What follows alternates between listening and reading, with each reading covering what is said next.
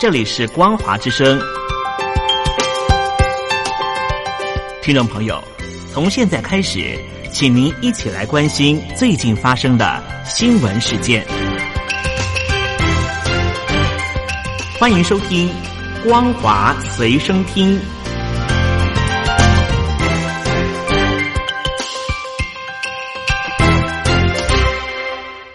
各位听众朋友，您好，欢迎收听本节的光华随身听，我是老谷。首先带您关心，日本一艘军舰与大陆一艘渔船日前在东海海域发生相撞事故，事故还在调查当中。军事分析家指出，不排除这次相撞是中共刻意引发，因为日舰过于接近大陆近海，而该处却是共军的敏感水域。中共外交部也证实，东海海域日前发生日本舰艇与大陆渔船擦撞事故，有渔民受伤。军事分析家说，从肇事地点来看，该日本军舰接近上海、宁波与舟山群岛一带，而共军东海舰队司令部就在宁波。舟山群岛也有众多的海军基地，这是敏感的区域，应该会有潜舰出没。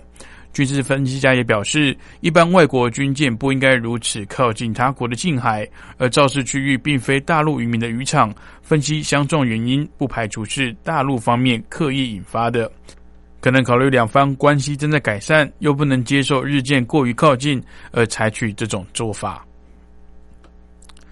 正当严重新型传染性肺炎全球大流行，而且大陆疫情还在扩散的时候，中共最近利用媒体以及地方政府刺激消费，期望民众外出用餐购物。但这样的造势并未解除大众焦虑，安全还是人们的首要考虑因素。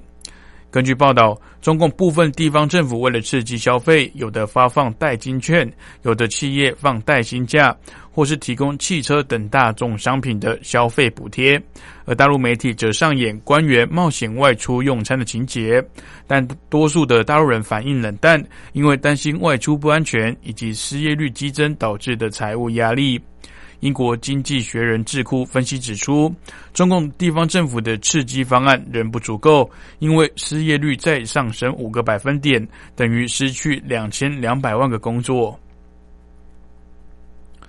根据大陆媒体的报道，大陆中小企业受到严重特殊传染性肺炎疫情牵连，面临内需下滑、海外订单大减的双重打击，陷入内外交困的惨况。然而，中共此时竟推出数十兆资金投向基础建设项目，而非将此巨资援助企业。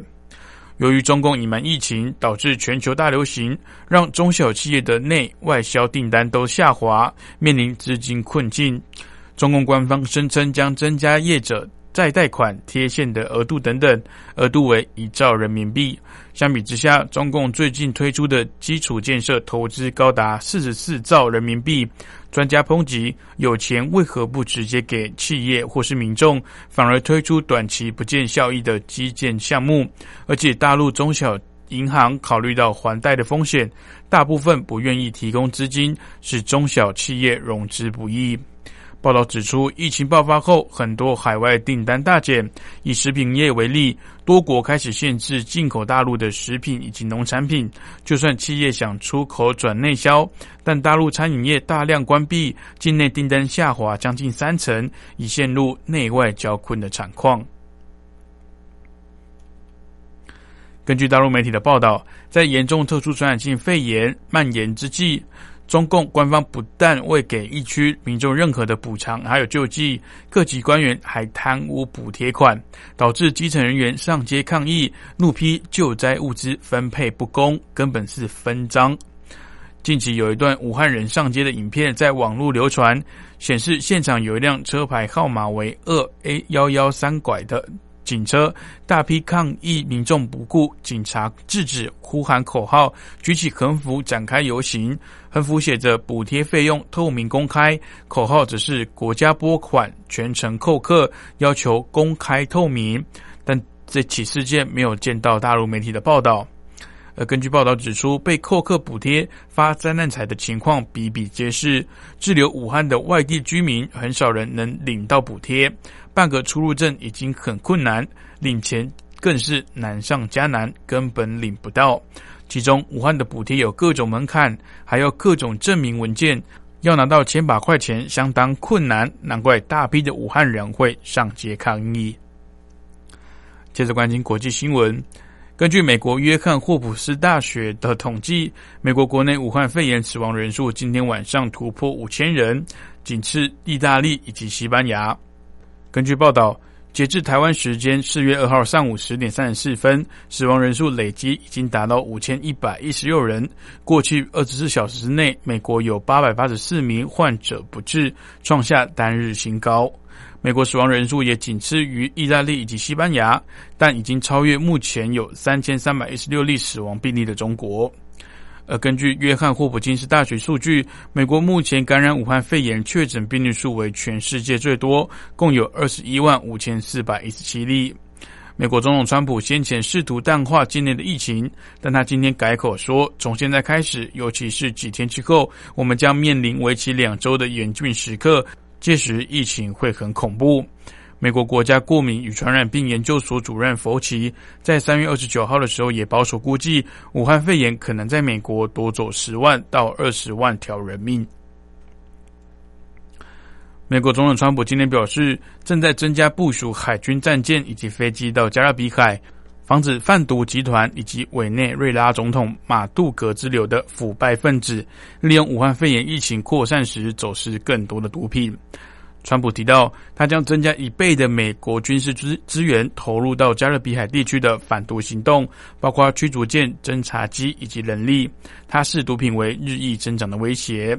根据报道，川普在白宫记者会中表示，美国今天宣布加强在西半球的反毒行动，以保护美国人民免于非法毒品的致命危害，并表示绝不会让贩毒集团利用疾病大流行的时候威胁美国人的生命。根据美国疾病管制及预防中心公布的成果，感染武汉肺炎的患者在症状出现前一到三天就能传染给他人。研究人员表示，上述发现加剧了防疫挑战，但他们也说，影响程度取决于无症状传染的程度以及持续的时间，但迄今为止情况尚不明朗。研究执笔人建议，公共卫生官员在追踪接触名单时，应考虑将患者发病前一段时间纳入，以因应无症状传染的可能性。不过，美国疾管局。预防中心表示，尽管经过仔细的调查，还是有可能是未知来源引起的群聚感染。此外，这些发现也有可能受到不确实的案例通报所影响，特别是当患者只出现轻微症状的时候。由于目前检测主要针对有症状的患者，研究人员估计无症状患者的检出率远低于实际的状况。武汉肺炎疫情肆虐。一位人员发现，纽约市的年轻成年人确诊者住院比例竟意外的高，颠覆早先年长者才是危险族群的设想。纽约目前是全美确诊人数最多的地区。根据纽约市卫生部门指出，大约有五分之一的住院确诊病患年龄在四十四岁以下。而世卫组织资料显示，全球的中重度确诊住院者年龄在五十岁以下的比例在十到十五趴之间。这样的差异性可能与人口结构、罹患慢性病的比率以及医疗做法与资源都有关。以欧洲人口老化最严重的意大利为例，八十岁以上的确诊者的死亡率是百分之二十，同样年龄层在中国的死亡率则是百分之十五。美国有三分之二的人有过胖或是过重的问题。过重与肥胖是这波疫情的高风险族群。美国另外也有近半的人有高血压，此外也有八分之一的美国人过去一年完全没有看过医生，意味着很可能这些人有潜在的健康状况，但自己却不知情。好的，以上是本节光华随身听的内容，感谢您的收听，我是老谷，我们再会。